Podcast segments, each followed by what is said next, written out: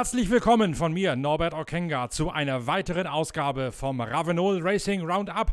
Wir melden uns mit dem Podcast eurer Lieblingszeitschrift Pitwalk ein weiteres Mal quasi direkt aus der Wüste, aus Abu Dhabi. Zweiter Lauf der Marathon-Rallye-Weltmeisterschaft nach der Rallye Dakar. Wir sind eigentlich schon in der zweiten Etappe angelangt, doch aus gegebenem Anlass müssen wir zunächst nochmal zurückblicken auf den Vortag. Wie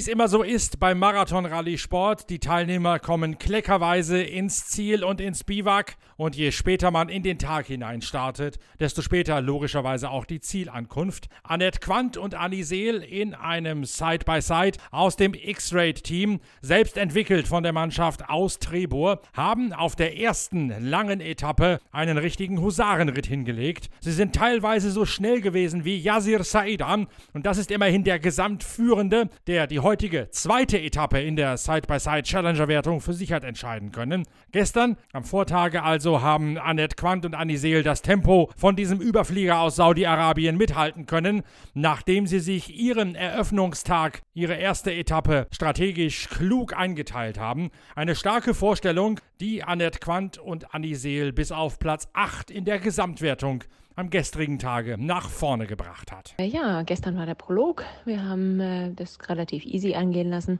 Wie gesagt haben, wir wollen für heute eine gute Startposition haben. Ähm, was ja uns in Heil nur ein bisschen auf die Füße gefallen ist, weil wir einfach ein bisschen zu schnell waren und ein bisschen zu langsam zur gleichen Zeit. Das heißt, wir hatten neunte oder zehnte Position, also zehnte eigentlich, dann neunte.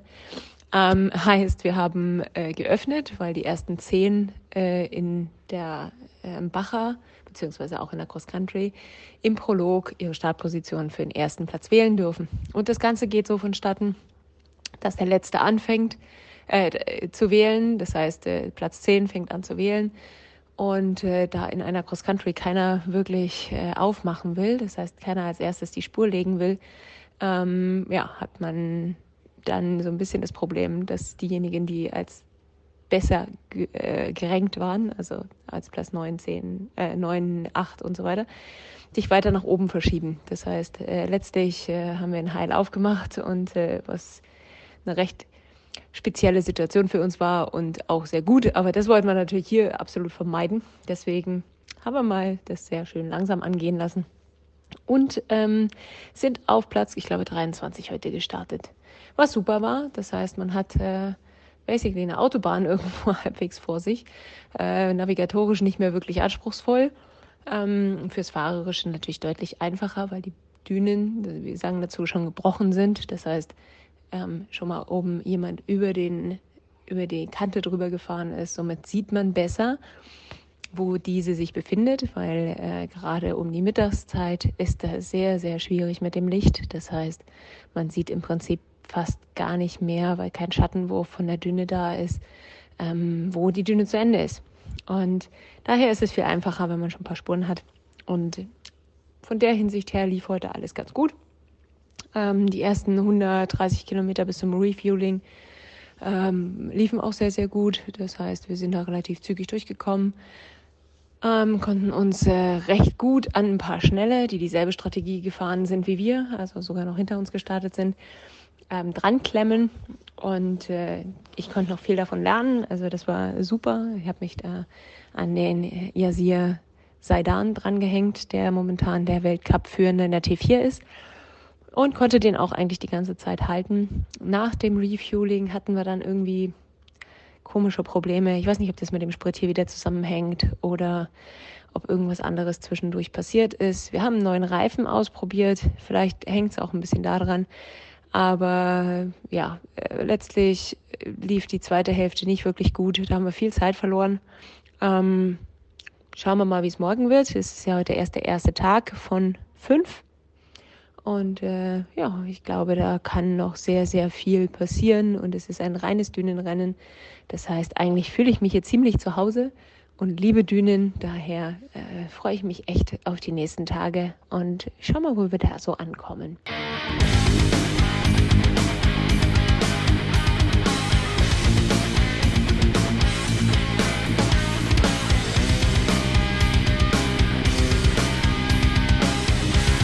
Heute geht's dann gleich weiter mit den Turbulenzen in der Wüste. Die turmhohen Dünen mit den steilen Rutschhängen, die teilweise in ein echtes wag waghalsiges Gefälle münden, mit dem sie vom Dünenkamm abfallen, erfordern nämlich gleich einmal ihr erstes Opfer. Guillaume de Mevius, der Spitzenreiter in der Weltmeisterschaft, köpfelt einen solchen Rutschhang hinunter, landet brutal und braucht nach der Bruchlandung einen Arzt. Guillaume de Mevius nicht mehr mit dabei. Sein Teamkollege im Overdrive Toyota Team in diesen in den Farben von Colt Sievers aus der amerikanischen Kultserie aus den 80ern, ein Colt für alle Fälle gehaltenen Boliden, der gewinnt dafür die heutige Tageswertung. Giller Shisheri nämlich, gestern noch gepeinigt von der Dünenkrankheit, ihm wird wie so oft übel beim ewigen Auf und Ab auf den Dünenkämmen, drum verliert er gestern die Konzentration, fährt sich einmal fest, nach vielversprechenden Zwischenzeiten. Gestern nur Neunter, drum fährt er aber auch heute als Neunter in die Prüfung hinein und ist schon bei den ersten Zwischenzeiten direkt auf einem Niveau mit Nasser Al-Attiyah unterwegs. Bereits vor Kilometer 90 übernimmt Gillian Schicherit Platz 1 in der Gesamtwertung und gibt das, diesen Platz an der Sonne bis ins Ziel nicht mehr ab. Gillian Schicheri gewinnt die Etappe letztlich mit 2 Minuten und 44 Sekunden Vorsprung auf Nasser Al-Attiyah. Das heißt,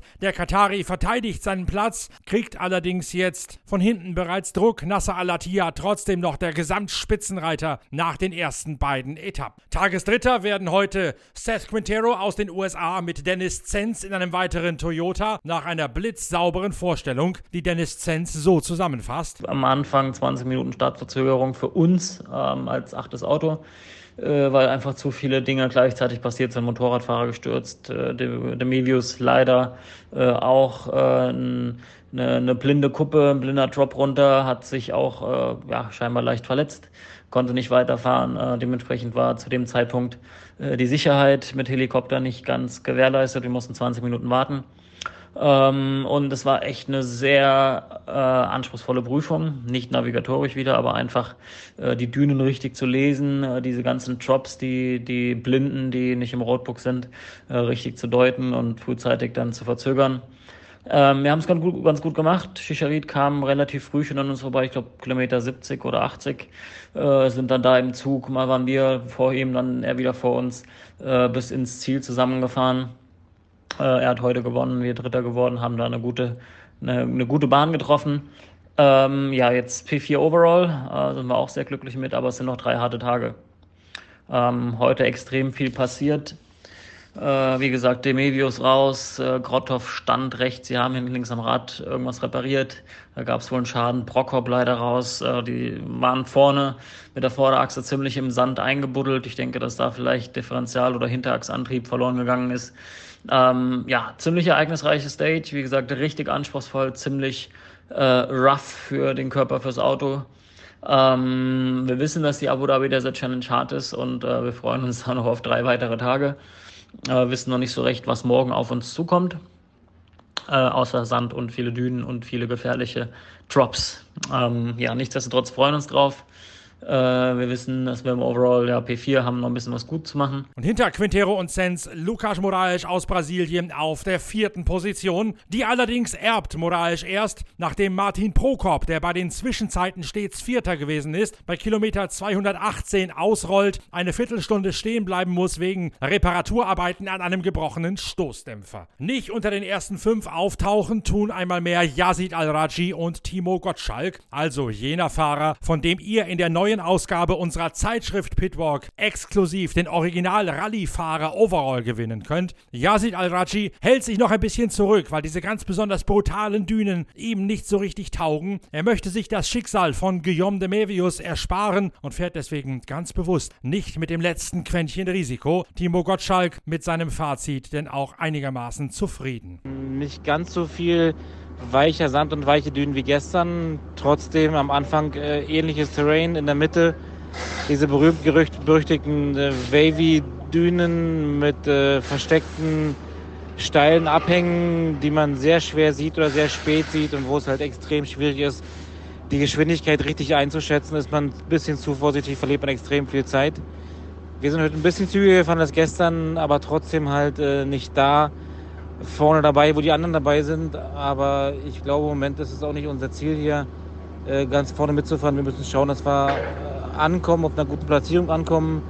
maximal Punkte holen. Und äh, wenn man jetzt das Risiko zu hoch geht, kann es auch mal ganz schnell sein, dass wir null Punkte nach Hause bringen.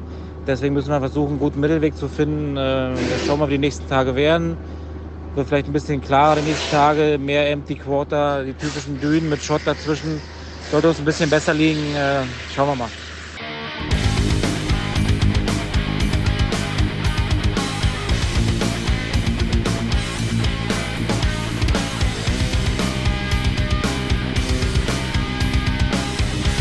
Den Sturz und die Verzögerungen, die Dennis Zenz gerade angesprochen hat, die lagen am Spitzenreiter in der Motorradwertung, Michael Docherty. Der nämlich fällt bereits bei Kilometer 5 brutal. Aaron Murray und Konrad Dabrowski bleiben eine knappe halbe Stunde bei ihm, bis Michael Docherty bei vollem Bewusstsein, aber von brutalen Schmerzen geplagt, mit dem Rettungshubschrauber ausgeflogen wird. Aaron Murray und Konrad Dabrowski kriegen die Zeit der Erste Hilfe natürlich wieder gut geschrieben, mit dem Resultat, dass Aaron Murray im Nachhinein am grünen Tisch den Gesamtsieg erbt und damit auch Platz 1 in der Gesamtwertung innehat, weil nämlich nicht nur Michael Docherty nach dem brutalen Sturz ausgeschieden ist, sondern auch Tobias Ebster, der Zillertaler, es gar nicht erst in den Tag hineingeschafft hat. Der hatte gestern Schwierigkeiten mit der vorderen Bremse und mit der Kupplung, ist deswegen einige Male gestürzt und deswegen so schmerzgepeinigt gewesen, dass er heute Morgen sich nicht hat aufraffen können, in die Etappe reinzufahren. Tobias Ebster ebenfalls draußen, Aaron Murray auf der Hero, damit der neue Gesamtführende. Dessen Teamkollege Ross Branch aus Botswana bildet den ganzen Tag eine unfreiwillige Fahrgemeinschaft mit Jean-Luc Le Pen aus der Rallye 2 Wertung. Le Pen schließt zu Branch Branch auf und bleibt dem die ganze Zeit über auf den Fersen, was zeigt, wie gut Jean-Luc Le Pen sich mittlerweile eingeschossen hat, wenn er das Tempo von Ross Branch, dem schnellsten im ganzen Felde, hier einfach so mitgehen kann.